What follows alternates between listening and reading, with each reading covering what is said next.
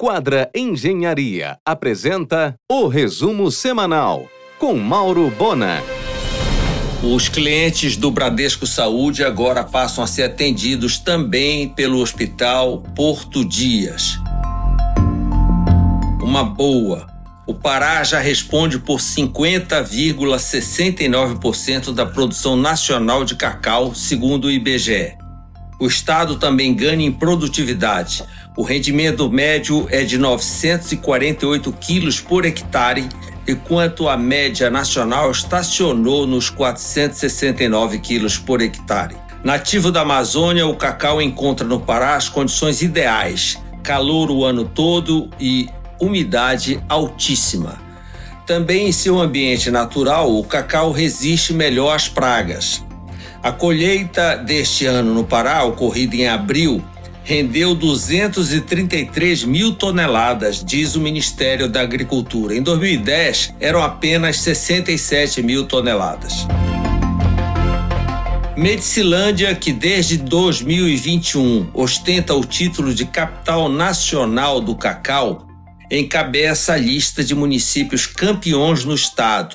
Atrás vem Uruará, Anapu, Brasil Novo, Placas, Altamira e Vitória do Xingu. Em um oferecimento de quadra Engenharia, Mauro Bona informa.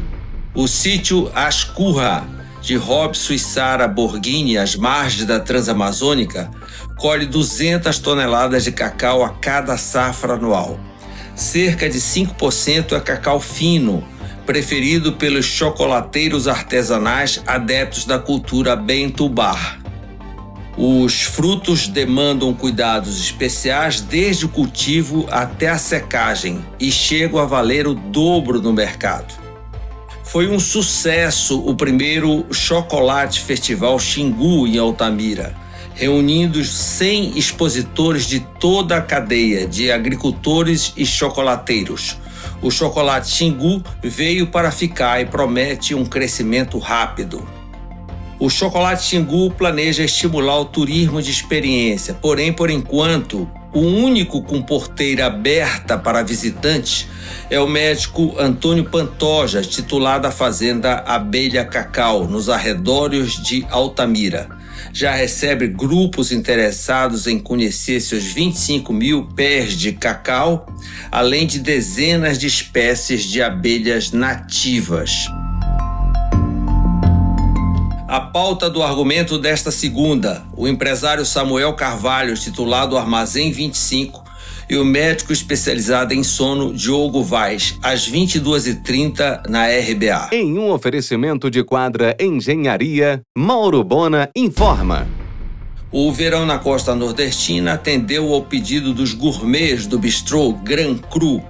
As enormes lagostas braseadas estão de volta ao menu da vinharia da Braz em harmonizações refrescantes. É divino o que o restaurante Família da Itália no shopping da Doca vai realizar no próximo dia 14. O restaurante irá selecionar rótulos em um cardápio exclusivo para quem quiser aprender a apreciar mais sobre harmonização de vinhos. Esta edição do Divino terá como tema o verão e ocorrerá às 20 horas com reservas feitas de modo antecipado. Luciana Ferreira usa amêndoas da Canta, a cooperativa agrícola mista de Tomé Açu, para produzir o chocolate Nayar. Em um oferecimento de quadra Engenharia, Mauro Bona informa. A leitura do Pátio Belém festeja 50% de crescimento no primeiro semestre em relação ao mesmo período do ano passado. O banqueiro Daniel Dantas está desativando sua fazenda Santa Bárbara, em Marabá, que chegou a ter um milhão de cabeças, agora começou a vender o plantel. Apenas 8% das 650 sentenças judiciais envolvendo desmatamento ilegal na Amazônia resultaram na condenação dos réus. A TAP entrou em parafuso. A situação no aeroporto de Lisboa é crítica, principalmente no extravio de bagagens. O chocolatier Fábio Sicília, usando amêndoas premiadas do produtor Ivan Dantas, curte o sucesso da sua marca Galdens, que agora começará a ser exportada para Dubai. Em um oferecimento de quadra Engenharia, Mauro Bona informa. Finalmente, a poderosa rede paulista de laboratórios de análise clínicas, Fleury, chega a Belém. Ao adquirir o grupo mineiro Hermes Pardini, levou no bolso a rede paraense Laboratório Paulo Azevedo. Dependendo apenas de aprovação do CAD, a União de Forças Fleury Hermes Pardini cria um imenso grupo de laboratórios com alta modernidade e tecnologia. A rede paraense Laboratório Paulo Azevedo, com 17 unidades, passa a hastear esta bandeira. Na última sexta, o aeroporto de Valdecanja registrou 101 voos. Foi a maior quantidade de voos em um só dia desde 2019. Passaram por lá cerca de 14 mil passageiros.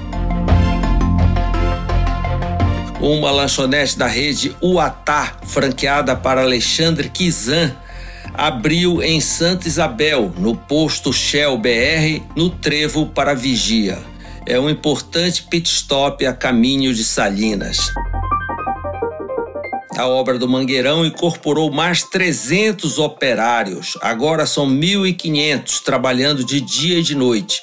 O estádio estará concluído em setembro. Em um oferecimento de quadra Engenharia, Mauro Bona informa. A mesma construtora que toca a recuperação da ponte de Outeiro venceu a licitação para construir o terminal hidroviário de Coraci. A obra deverá iniciar ainda neste mês. Com investimento de 2,8 milhões, a linda Algodual em Maracanã ganhou o seu primeiro terminal hidroviário turístico. Virou point em Salvaterra a orla da Praia Grande, com 773 metros de extensão, calçada com acessibilidade e espaço para eventos culturais.